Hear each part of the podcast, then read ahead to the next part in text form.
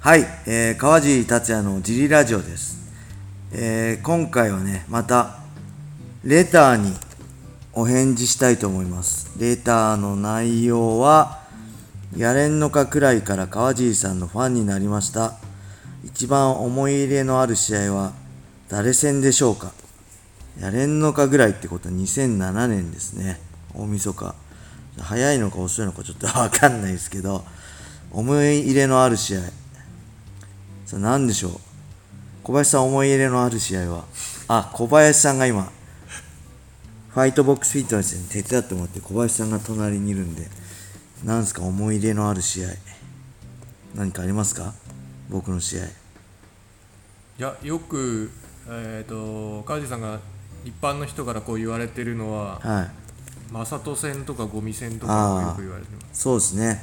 一番多いのがやっぱ正人戦ゴミ戦もう15年以上経ってんのに。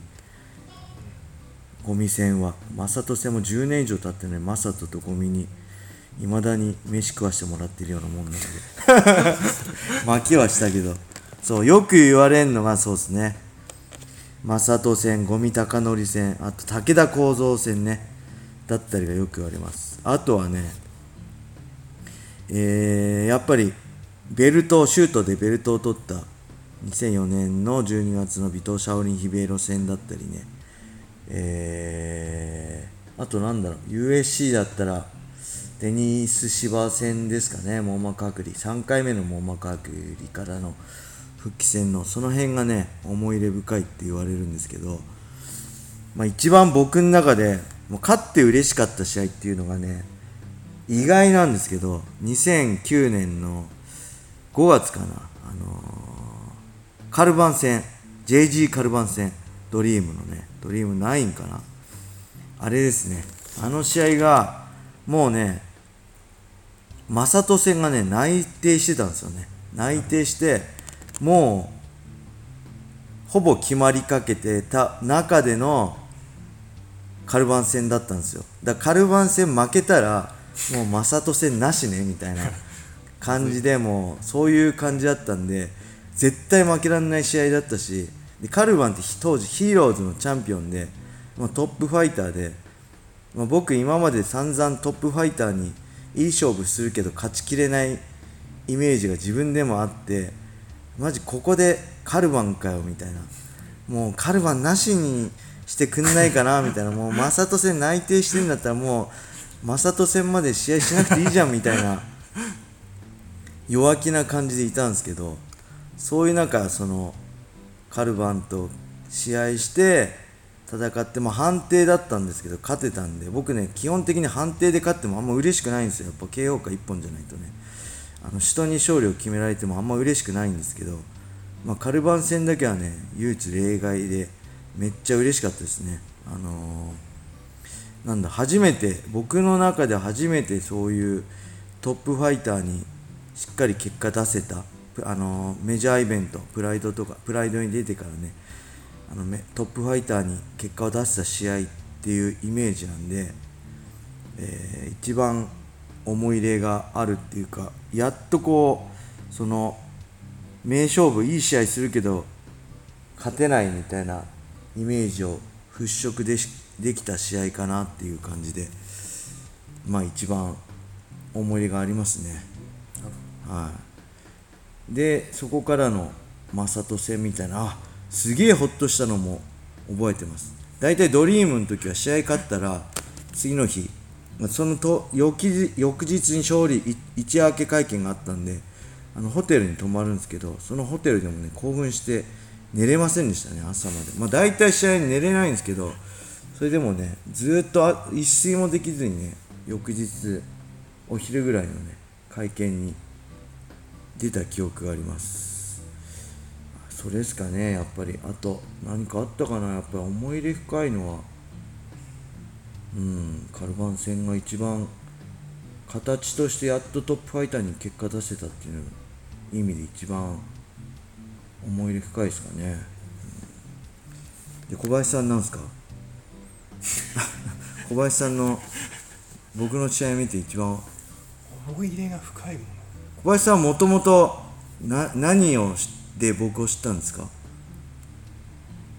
一番最初何を？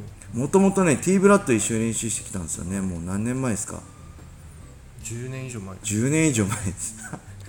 同級生ね同級生って同い年ね。別に学学校は一緒じゃないけど同い年53年組です。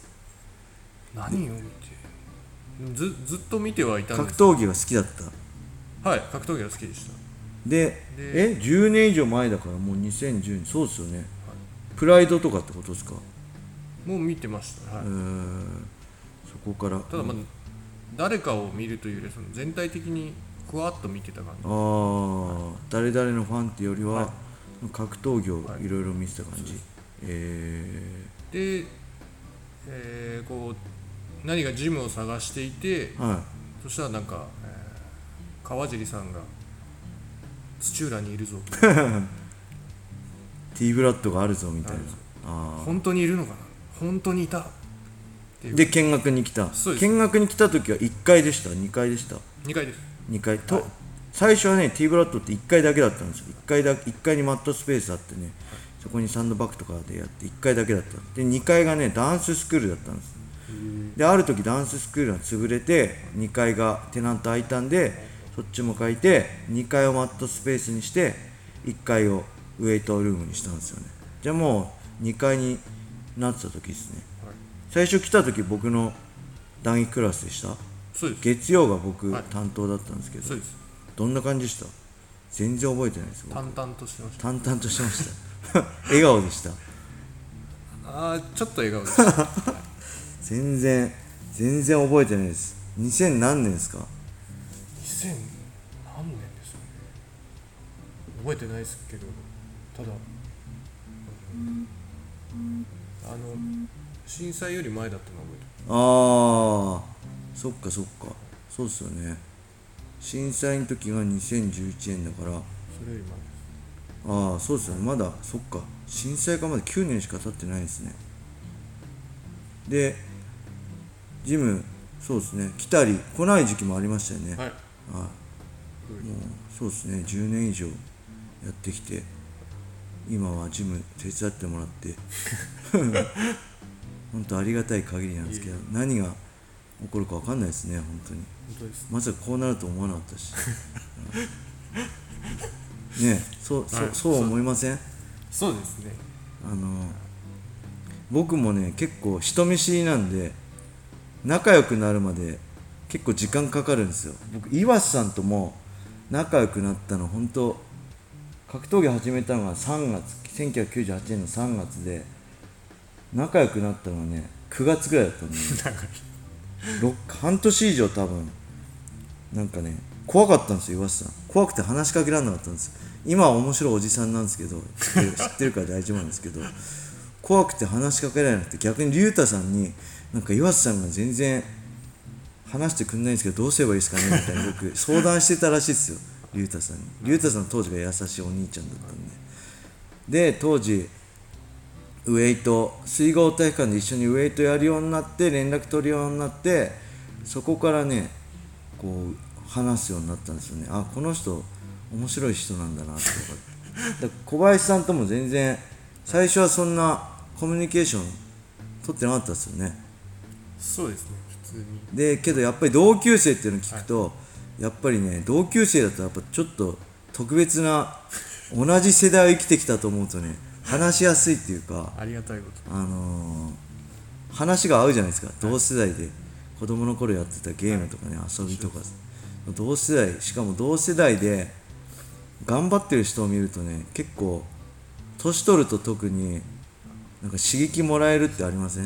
あります。なんかねと年上もそうだけどやっぱ同世代が同級生が一番でかいですね同級生で仕事頑張ってる人とか見るとあ俺も頑張ろうかなみたいな出てきまはい、それがねすごいありますね。他にもあの、ね、中村君とか同級生いるけどやっぱりね同級生の頑張り見ると、まあ、頑張ろうかなと思います、はい、あそんな感じでちょうど10分ですねこんな感じでねまた小林さんと今後あの DJ 小林と。あ本名言っちゃっていいんですかこれ？大丈夫大丈夫？はい。DJ 小林さんと一緒にね あの更新していこうと思うんで、皆さんよろしくお願いします。よろしくお願いします、はい。それでは今日はこんな感じで終わりにしたいと思います。あのぜひねまたレターで質問とかね、あの相談とかお答えできると思うんで興味ある方はぜひレターで。これ誰だかわかんないんであの匿名なんでね。あの誰でもあの安心して書けるんでお待ちしてます。はい。それでは皆さん良い一日を。またねー。